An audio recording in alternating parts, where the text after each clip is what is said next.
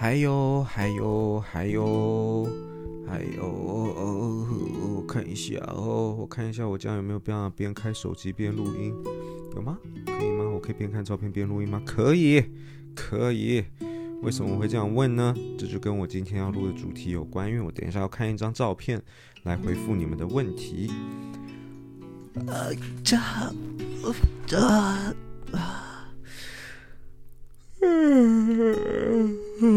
我知道了，我知道你们觉得很夸张了，怎么会有 podcaster 伸懒腰在那边啊？没办法嘛，我的 podcast 就很 real 啊。我知道这个礼拜你们听到这个这个样子的开场，你们一定想说到底是发生什么事情？你们可以从我的反应来猜，我这已经是连录第几集了吗？好不好？猜猜，心里有个数字吗？第三，才第三而已。我这次想要连录四集，挑战死亡边缘。OK，那等下没水了，我没水了。我刚刚前两集已经喝完，然后边装水边分享，好不好？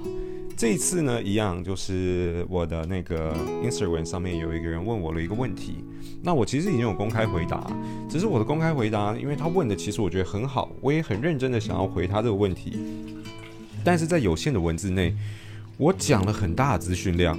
然后后来呢，我就收到一些呃听众，或是我也不确定他们是不是我听众，就只觉得说，诶，我的回答感觉含金量很高，那是不是有办法可以做一个完整的一集 podcast 来好好的分享我到底写了攻虾米啊？那我真的觉得好像也是不错的，我好像可以分享一下，所以我觉得就我就决定把这个当做这今天的主题啊，已经快要不知道自己在讲啥了，喝水。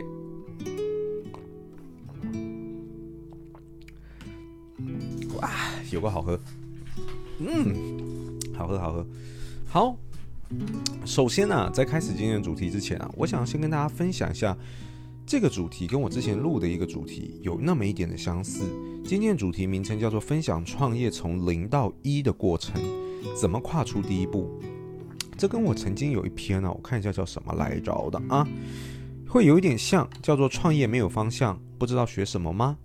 好，我来讲一下这两篇的不同啊、那如果你对于今天这篇有兴趣的话，我觉得那我刚刚讲的另外一篇哦，呃，是比较早期的一个 podcast，应该也是适合你。去年九月的时候的事情，为什么？主要是去年那篇的这个 podcast，当时问我的是一个朋友，他说他想创业，但他不知道做什么。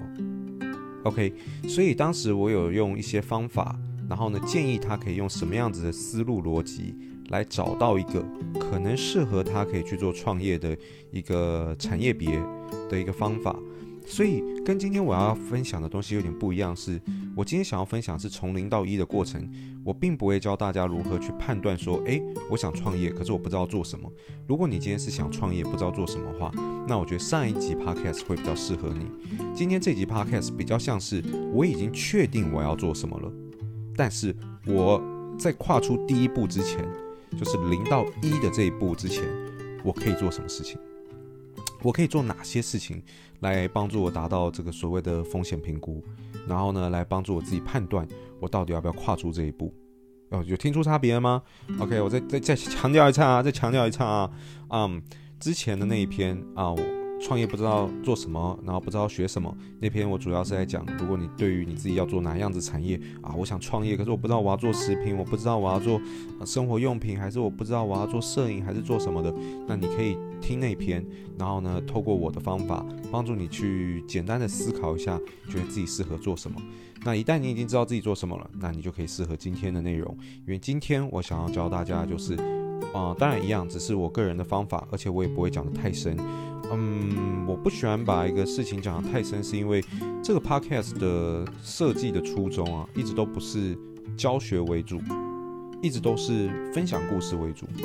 我是一个喜欢讲故事的人，然后我也觉得故事是一个会吸引大家的人，所以我并没有想要把这个 podcast 经营成一个教学性质的频道，然后呢，塞很多的知识给你们。因为一来我也觉得自己不够格，我也没有到这么的优秀、这么的厉害，知道这么多东西可以教你们。我觉得嗯，我还没有到可以当老师的那种程度，所以我也不觉得这是一个教学性质的一个频道，所以我也不会讲得太深。那我主要还是应该还是在所谓的故事的分享，让你们透过听一个故事的过程中，然后来判断可能做某件事情有某些方法，看能不能启发到你们。如果可以的话，我觉得这就是呃一个很好的过程。那如果没有的话，也许你也可以当做一个一个床边故事听。我知道你们很多人都边听我的 podcast，然后听这个 BGM 叮叮叮咚，然后听得很开心，然后听到睡，好不好？你们也可以当做一个床边故事听到睡，好不好？现在床边故事都比较硬核，已经不是童话故事了。给你儿子女儿刚出生前几个月，或是一岁两岁刚听得懂大人在讲什么时候，不要给他们听床边故事，播哄开 Chen 的 Podcast 给他听，超硬核啊！我们今天要来分享人脉的重要性啊，从两岁就让他知道建立人脉的重要性，好不好？去幼稚园真屌到爆，老师就说：“哎、欸，你、怎么教育的？那种怎么嗯，好像很多朋友老大型的啊。”嗯，我已经不知道自己在讲什么，好累哦。我要喝水啊，喝水！我要进入今天的主题。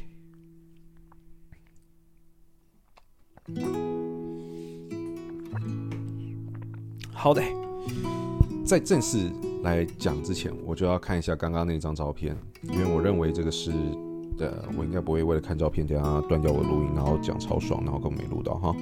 表还在吗？还在吗？你们都还在听哈？嗯哪一张照片啊？Let me see see 哈，嗯，Let me see see。好，OK。当时啊，我现在因为不是每个人都有 follow 我的 Instagram 嘛，所以他们可能没有看到这个问题，然后也不知道我怎么回复的，所以我这边想用口语的方式先带快速的带过，让大家知道这是什么样子的问题，然后为什么会激起我想要啊、呃、做这次的 podcast。啊、呃，不过在我讲这些话之前，我觉得。你们是不是应该反省一下，为什么你们没有看到这篇现实动态啊？是不是因为你根本没有追踪我的 Instagram 啊？这样子你觉得还过得去吗？那你是不是现在应该要先动手，按暂停，搜寻 Instagram 轰开点 C H U N G K I 点 C，先给它追下去。未来你有任何问题，你都可以问我。如果你对商业有兴趣的话，我也常常在里面分享一些商业上的事情。这不是一个 win-win situation 吗？Guys，这个对你对我都没有不好的吧，对不对？那是不是给他先给他追下去啊？我想到我前两集都忘记讲，如果你觉得今天的内容对你有帮助的话，欢迎给我的一个五星评价，我都忘了讲，可恶！那如果你上两集有听的话，你觉得上两集对你有帮助的话，希望我上两集的的内容的话，拜托你给我在 Apple Podcast 或是其他地方一个五星评价，好咩？因为我忘记讲了，所以我讲在这一集里面。好，那。我我我想你是追踪完我的 Instagram 了，好不好？那追完了以后呢，我这边继续接着讲。当时啊，我收到一个问题叫，叫做这样子，请问当初你成为那些公司的创办人之前，是如何找到和确定那些项目跟业务是可以做的？啊，我觉得这个问题非常好。所以呢，我当时的回应是这样子：大量的 market research 跟做 business plan，要很清楚市场的轮廓、TA 的需求。还有市值的成长率，透过了解 TA 后设计产品，做出 SWOT 跟 Five Force，去了解产品的竞争力与市场的差异。以上都只是在做 Business Plan 的模型，透过上述的定位，做出一份完整的 Financial Report，然后呢再去计算所谓的 Break Even 时间点，唯独知道损益两平，预估时间。才能做最初步的风险控管。那我这边也有讲，在有限的文字内很难讲的详细，但白话讲就是做非常多的功课跟计算，去了解执行这件事的成功机会与风险在哪。啊、um，听起来都是中文，但是根本听不懂我在讲啥，对不对？好，所以今天我就是想要跟大家进一步的分享这个东西。可是呢，在我进一步分享这个东西的过程、啊，我也必须得让大家知道，因为我没有办法让你们看到东西，我没有办法实际把 business plan 打开在你们面前看。如果可以的话，这落差会差非常非常的大。那因为我没有办法做到这件事情，所以，嗯，这个过程这个强度肯定还是会有一点落差的。嗯，可能也还是没有办法那么精准，但我相信用听的。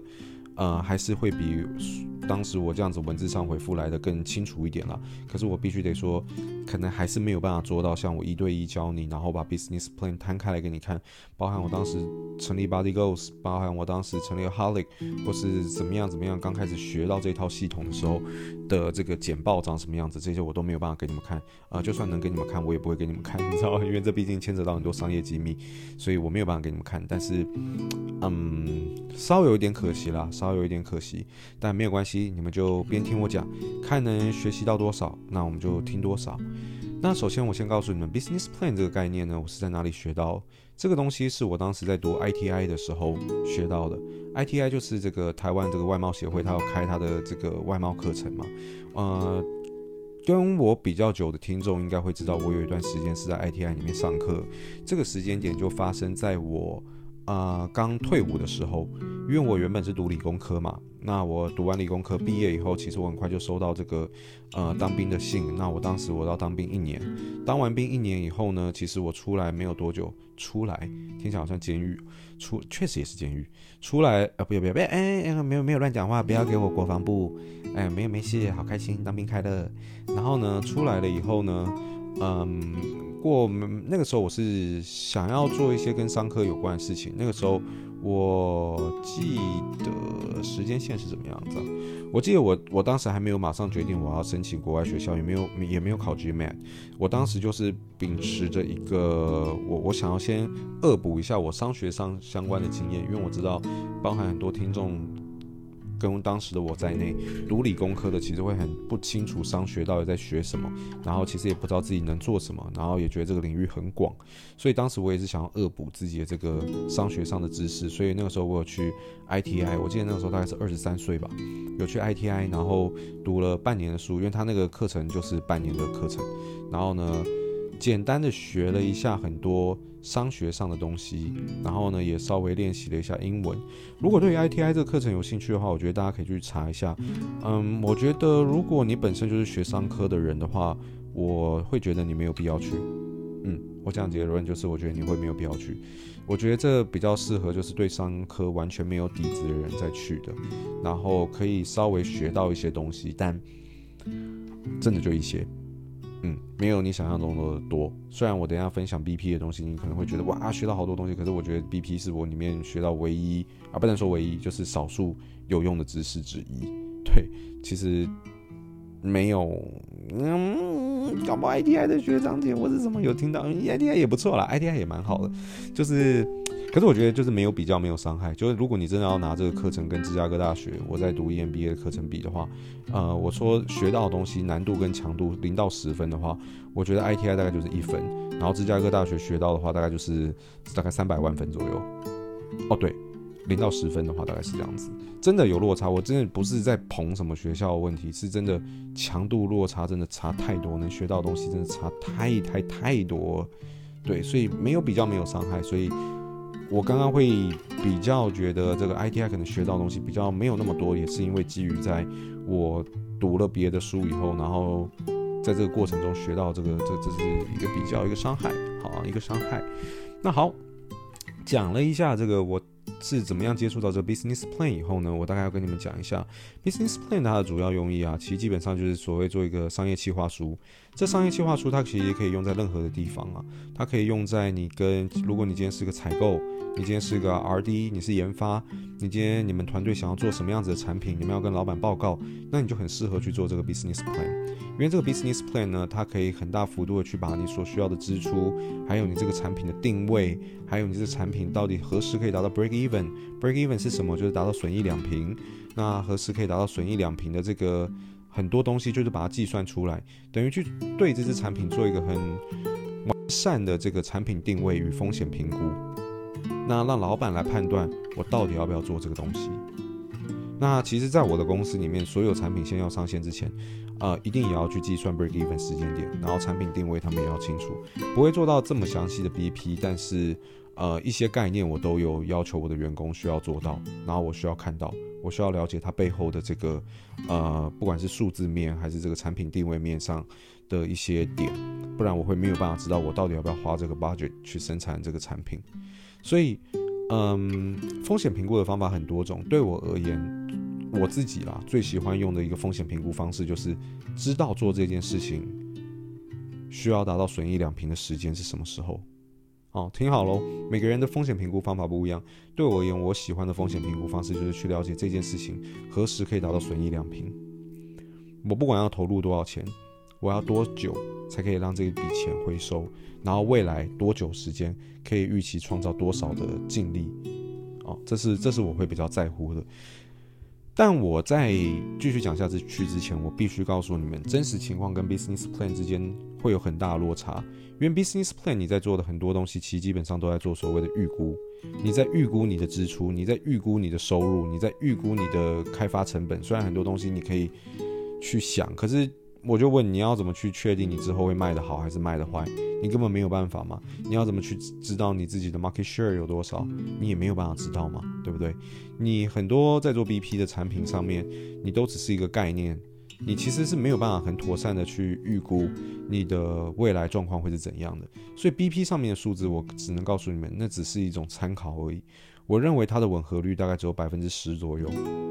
你可能会想，哈，那有百分之九十可能会跟现实不同，我还要做这个东西吗？要，你还是得做。原因是什么？你知道吗？BP 你做出来以后，往往会有一种状况，包含我。前阵子前一个月而已，我想要再成立一间公司，我自己把这个简易的一个 break even 时间点拉出来后，我就觉得这个产业太难做，我就决定不做这件事情。后来我就没有做这件事情，我也没有跟任何人分享过，但无所谓，因为那是我断掉的其中一个计划。只是如果你今天 BP 做出来，你发现，诶，我的我的数字是长这样子，我我我觉得我的预期营收已经算是很乐观了。我觉得我要达到我这个预期营收，可能都有点困难，我都有点乐观估这个数字。我损一两瓶时间还要十年哦，等于说我投了这笔钱，然后那么忙，我要十年以后才可以把钱赚回来哦。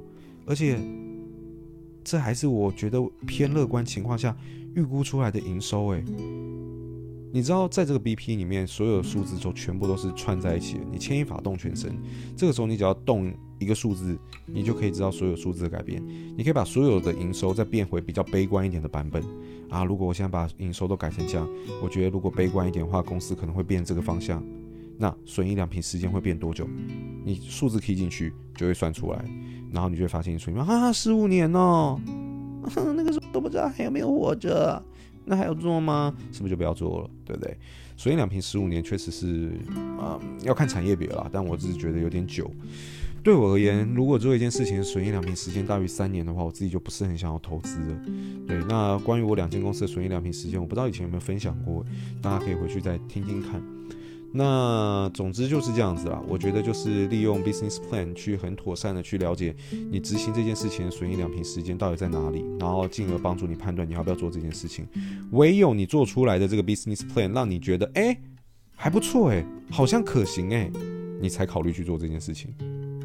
不要连你都已经过于乐观，或者或者怎么样的情况下，你这个数字都不能接受，然后你还硬是去做那件事情，然后祈求一个奇迹会发生，那真的你就是在等奇迹。所以为什么我认为 business plan 还要做的原因，就在我刚刚说的这个点。好，那我这边呢就顺着我当时打的这个逻辑啦，去慢慢的讲，好不好？我认为啊，一开始你在做这个 business plan 之前，你要非常了解。这个市场，你做任何事情都一样。你今天在做运动食品，在做 Body Go 之前，我不可能不了解运动族群喜欢喝的是什么，然后呢，不了解其他乳清产品做出来的产品是怎么样，我不可能没有喝过，然后觉得大家还有哪些修改空间，没有去了解素食吗？没有去了解一般饮用的时候会遇到状况吗？一般饮用的人可能会有乳糖不耐，会有什么什么状况？你如果不了解市场的 TA，你也不了解这个市场，你要怎么做这件事情？你在设计产品之前，你最最最最最根本要做到的事情就是理解你的 target audience，也就是你的 TA。如果你的 TA 都不了解，你要怎么针对他们去做产品呢？这是没有办法的。所以 TA 需求第一点，你需要非常了解市场轮廓，你也要清楚，因为我们总不想要做一个真的市场非常非常非常小的事情嘛。然后呢，搞不好你就满足 TA 需求，然后全台湾基于你这个市场考量上的人就一百个人。你把一百个人都满足了，你你能赚到多少钱？很难嘛，对不对？所以你也要了解这个市场的轮廓长什么样子，到底有没有足够多的用户啊？我的录音还在吗？哎哎哎，还在吗？还还在吧？还在，吓死我！对，所以你要了解 TA 需求，你要了解市场轮廓，你也要了解这个市场成长率啊。你不能做一个夕阳产业啊，现在好，然后过几年每年都跌十 percent，这是你想做的事情吗？也不是嘛。所以这是为什么我一开始讲大量的 market research，去了解你的市场的 target audience 的需求，去了解你的市场轮廓，去了解这个市场的成长率，这些都很重要。然后呢，你也要了解你的 competitors，也就是竞争者，这些你都要了解。你如果不知道这些东西，你都不熟悉，你要怎么往这块市场去钻，对不对？所以呢，把这些功课都先做足以后，透过了解 TA 以后，去设计你的产品。你的产品的痛点要是什么？我不是叫你真的把它做出来啊，至少你要有个概念，你的心中要把它给设计出来啊。不是说真的要你把它给给给给给拼出来，但是你心中要知道你要做的东西是什么。那你在你的心中把这个产品设计出来以后，你要做两个东西，我认为至少是这样：SWOT，S W O T，跟 Five Force。SWOT 跟 Five Force 这边我不会多做介绍。如果听到这边你不懂这是什么的话，我还蛮建议你直接按暂停，然后去 Google，去维基百科，然后去看什么是 SWOT，什么是这个 Five Force。那简单来讲，其实基本上啊，都是去帮助你的产品去做一个市场定位，去跟你的供应商，去跟你的 competitors，去跟任何的环节去做一个比较，然后去了解你的这个产品的优势在哪里，劣势在哪里，它的可能性在哪里，哦，就是 opportunity，它的威胁是在哪里，哦，等等的。所以透过 SWOT 跟 Five Force，只是最基础的去了解你这个产品在市场上的定位，或是跟不管是供应商或者跟竞争者之间的一个关系比较而已，所以呢，去了解这个这个产品在市场的竞争力跟产品的差异化。那以上这些都只是 BP 的模型哦，都只是 Business Plan 的一个模型。最重要的是你要出一份 Financial Report，这份 Financial Report 啊，这份报表啊，它也可以算是损益表的一种啦。那它会稍微比较复杂一点。就是呢，你要把你执行这件事情，可能会牵扯到，以我如果来开公司的话，我就会牵扯到我需要用到所有人，我会需要几个 RD，我会需要几个 Sales，我会需要几个 Marketing，我会需要什么，我会把所有需要的人全部编列出来，然后呢，每个人都有多少的月薪，然后年薪可能是多少，然后呢，我开发这支产品可能需要的总成本多少，我会把所有我想得到的支出全部都列出来，然后呢，你就要去计算说，你这支产品多久会做出来？你可以去问供应商嘛，你可以去做任何，就是这是我前面提到大量 market research 的一个原因。有些产品可快，有些产品可慢。我举一个快一点的好了，假设你说半年就可以把这些产品做出来，在在这个创业过程中，你如果能把半用半年时间把一个产品从零到有做出来，而且是完整可以贩售的话，我认为是很快。呃，在你没有基础的前提下，你没有团队，没有什么，就是从零开始建构这些东西的话，我认为是很快的。就说半年啦，嗯、真的好快哦。不然我们说一年好不好？好，我们觉我觉得一年比较客观。我们来讲一年。那你的 business plan 前期，你就会发现一个情况：你一年的这段期间都在花钱，不会有收入，懂吗？都在花钱，不会有收入。然后呢，嗯。当然，你的 BP 要尽可能的客观的话，你的费用应该是要做改变的，不会是一开始就是完整的这样。你不会一开始前一年就有 sales 吧？你连产品都没有，你请 sales 干嘛？对不对？所以前一年你可能只有 RD，然后你可能也不会有什么其他的的科目别东西，可能都很简单。你要尽可能的把产品开发前跟产品开发后所需要的成本的结构去做一个很详细的规划，把这个表尽可能打得很详细。然后去估算你产品做出来之后的这个呃费用变化。那好，一年以后你就开始有收入了嘛？当然你我先讲哦，在这过程中你要尽可能去思考你这个产业你会做的事情有多少，你的行销 budget 你会找谁业配，你会怎么全部都要把它编列进去哦，缺一不可哦。然后呢，一年以后你有产品，你就可以开始计算收入。计算收入是最困难的。那我这边的方法，大部分情况我是用。呃市场的市值，然后去反推自己有可能可以做到 market share，然后同一时间也参考 competitors。所以我会参考很多东西，我会尽可能从网络上挖一大堆数据跟资料，尽量挖，然后去了解 competitors 大概做到的成绩是怎么样，他们这个产业，然后做这样子的产品，第一年、第二年、第三年、第五年、第十年的营收可能是怎么样，我能不能做到他 market share 的可能百分之百分之五或者百分之十，哦，用一些客观数据来判断你可能可以创造的营收，而不是天马行空的估一个数字，千万不要这样搞。你这样搞的话，你真的就是在乱搞。你尽可能的客观去填你认为可以做的营收，而且你的营收一定也是有一个指数性形状的成长吧？你也不可能是一开始就是假设好，我觉得我第一年会赚一千万，所以除以十二，每个月可能要赚几万块，怎么可能？你的你的营收一定是线性的成长嘛，对不对？所以你的估值，你觉得你每一个月会有几 percent 的成长是合理的？这些都要越客观越好。的把这些收入估进去，那这样我讲，第一年你就支出，所以你一定是负负净利。第二年你开始有你自己创造出来的这个预期营收嘛？你有预期营收以后，因为你做了大量 market research，或是你跟厂商已经谈过，所以你知道这支产品的毛利率在哪，你知道成本在哪，这样你就可以算出产品成本。那你也会有你前几年照经验估下来的所谓的管销成本，所以你会有收入，你会有毛利。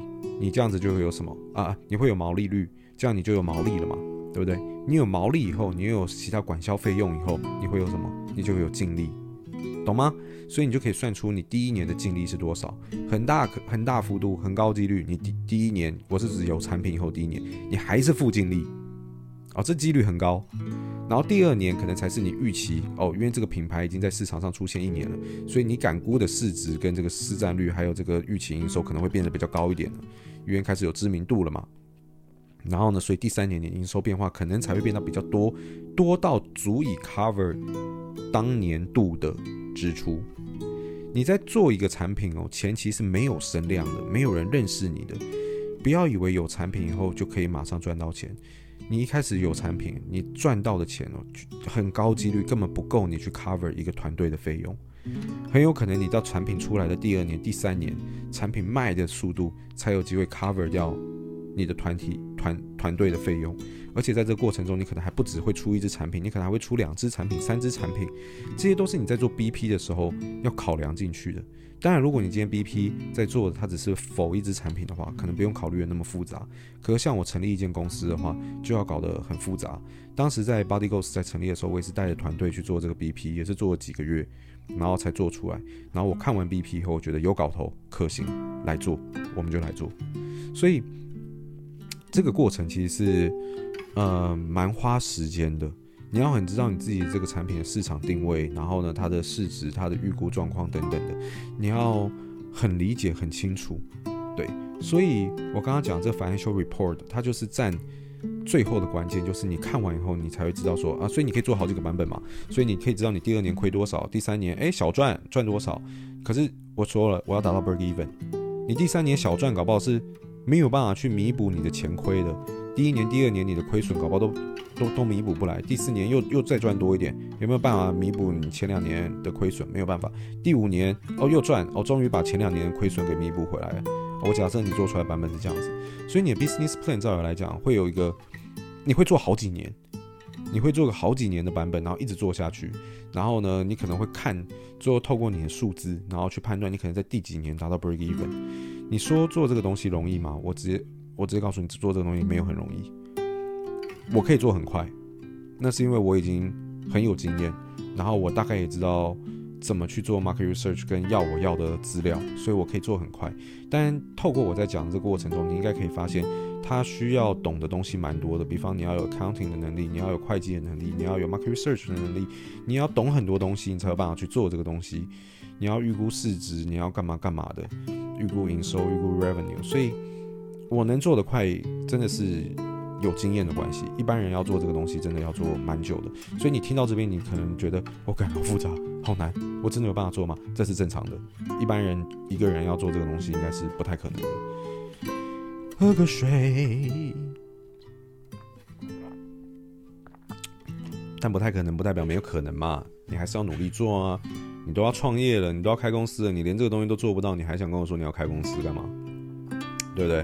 你知道开公司以后你会遇到的问题比这个多更多吗？BP 如果在问题等级零到十级的话，正式开公司以后，我会给这东西的难度等级叫一。如果你连这个东西都做不出来，或是没有办法尝试把这个东西做出来的话，我直接告诉你，你不要跟我讲你要开公司，你绝对九十九点九九趴失败。我不喜欢把话讲死，但九十九点九九趴，因为你如果连这样子去做这个东西的毅力或是能力都没有的话，你可能真的不知道你的风险在哪里，失败几率真的会很高。对，所以我会。鼓励所有要开公司或者要创业人，尽可能的去做好一件事情，就叫风险评估。当然，我一开始在成立公司以前，我大学在做公司的时候，我有做这些东西吗？没有，我是不是还是有赚到钱？有，我还是有赚到钱。所以我，我没有亏到钱嘛。我不是说，我不是说一定要做这个东西才会赚到钱，只是我会觉得，嗯，如果你今天听到这里，你已经懂这个东西，你还不去做，不去做风险评估的话，我就会觉得是比较。纳闷的一件事情，因为当时的我是不知道有这个东西可以做，可是后来只要我学到这个东西，我每次一定做，然后我才会去成立我的公司。所以如果你们听到这里，你们已经知道，可能你们还选择不去做，然后直接成立公司的话，我我只能说风险会比较高。对，嗯，我会比较不建议啦。当然，刚刚只是只是在就就怕哎嘛，对不对？可是我我也是为了你们好嘛，对不对？所以我我个人个人建议还是要尽可能把风险评估做出来。那我刚刚讲 BP 讲了这么多以后，我相信你们也听得出一个点。哎，大哥，这里面数字都是预估哎，支出是预估。人事成本费用也是预估，生产产品的成本也是预估，生产生产产品的总时时间到底要多久，一年能不能做出来也是预估，营收也是预估，通通到尾全部都是预估。你是拿一大堆预估的东西去拼在一起，这东西真的准吗？所以你可以理解我说，BP 跟现实的吻合率大概只有百分之十了吗？听到这边，你大家就可以理解吧？因为很多东西其实它。根本都是你预估出来的值，可是我还是得拉回来最前面讲的，这东西要不要做，还是得做，哪怕你预估的结果是这样子，你最后发现你还是要十年才能达到损益两平，而且你估的很多数字都已经是乐观的，你觉得真的没有办法再压低成本了，毛利率真的没有办法再高了，净利率真的没有办法再高了，你已经没有各种方法想办法可以再提升营收了，你也没有各种方法想办法再降低支出跟降低成本了，你还是得花十年。才能达到损益两平，我就问，那你还要做吗？基本上就别了吧，对吧？这就是一个在执行一件事情。我今天想要跟大家分享由零到一的这个过程，如何跨出第一步。如果你今天问我是如何跨出第一步的话，我的答案就是这样子。我会做大量的 market research，还有大量的 accounting 去做计算，然后知道我执行这件事情的成功率在哪，然后风险在哪。我有可能有多少几率成功？有可能赚到多少钱？就算我真的可以达到 break even 呢？几年可以达到 break even？然后 break even 以后的几年内，我可能可以赚到多少钱？这些东西我通通都要算出来，我才会决定我要不要做这件事情。懂了吗？好不好？所以呢，今天呢，我觉得今天这一篇哦，非常的硬核。非常的硬核，那啊，我觉得非常适合你们，就是拿起笔记去做一些笔记。其实我觉得蛮感动，是蛮多啊、你们听众给我的反馈是告诉我，你们真的有时候在听我的 podcast 的时候会边听边做笔记。然后还有人告诉我，他上课都没有那么认真，都不会听笔记，可听我 podcast 会做笔记。我、真的很感动的，我、真的是很感动，所以。真的是蛮感动的，我没有想过，就是我自己想要这样子分享的这个过程，因为我看不到你们，我不知道是什么样子的人在听，我不知道你是男生，你是女生，我不知道你正在通勤，你正在睡觉，还是你已经睡着了起床，还是你真的打扫怎样，我我不知道，所以我会觉得蛮感动的，讲真的，那我会觉得今天这篇内容是蛮值得你花一点时间去。不管是做笔记或是做吸收，然后，然后，如果你真的是对创业有兴趣的话，我认为这应该是可以啊帮助到你的一个，这次应该是一个不错的一个一个呃比较有干货的一篇的内容，跟往常分享比较多故事可能会稍微有一些落差。好不好？那风险评估的方法很多种，我再次声明，这只是我的一种方法，你也可以去多吸收别人是怎么做事情的啊、成立公司创业没有所谓的一定，每个人的方法都不一样，赚到钱途径也不同，所以呢，多了解多吸收对你来讲绝对不会是坏事。最后，我得说，如果你喜欢今天的内容的话，拜托给我一个五星评价吧，我觉得这对创作者来说是一个很大的鼓励。然后也谢谢你听到这边，我觉得，嗯，我觉得好累哦，好累啊，累死了啦！我要去录最后一篇了，好不好？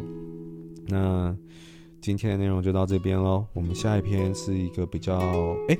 其实我不确定我到时候上线的时间会是怎么样子一个区分啊。可是我前几篇都这样录，我的上线时间应该就不会改。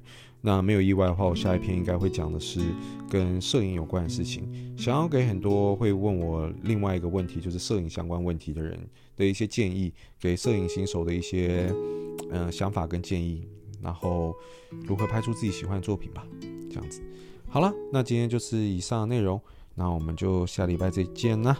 拜拜。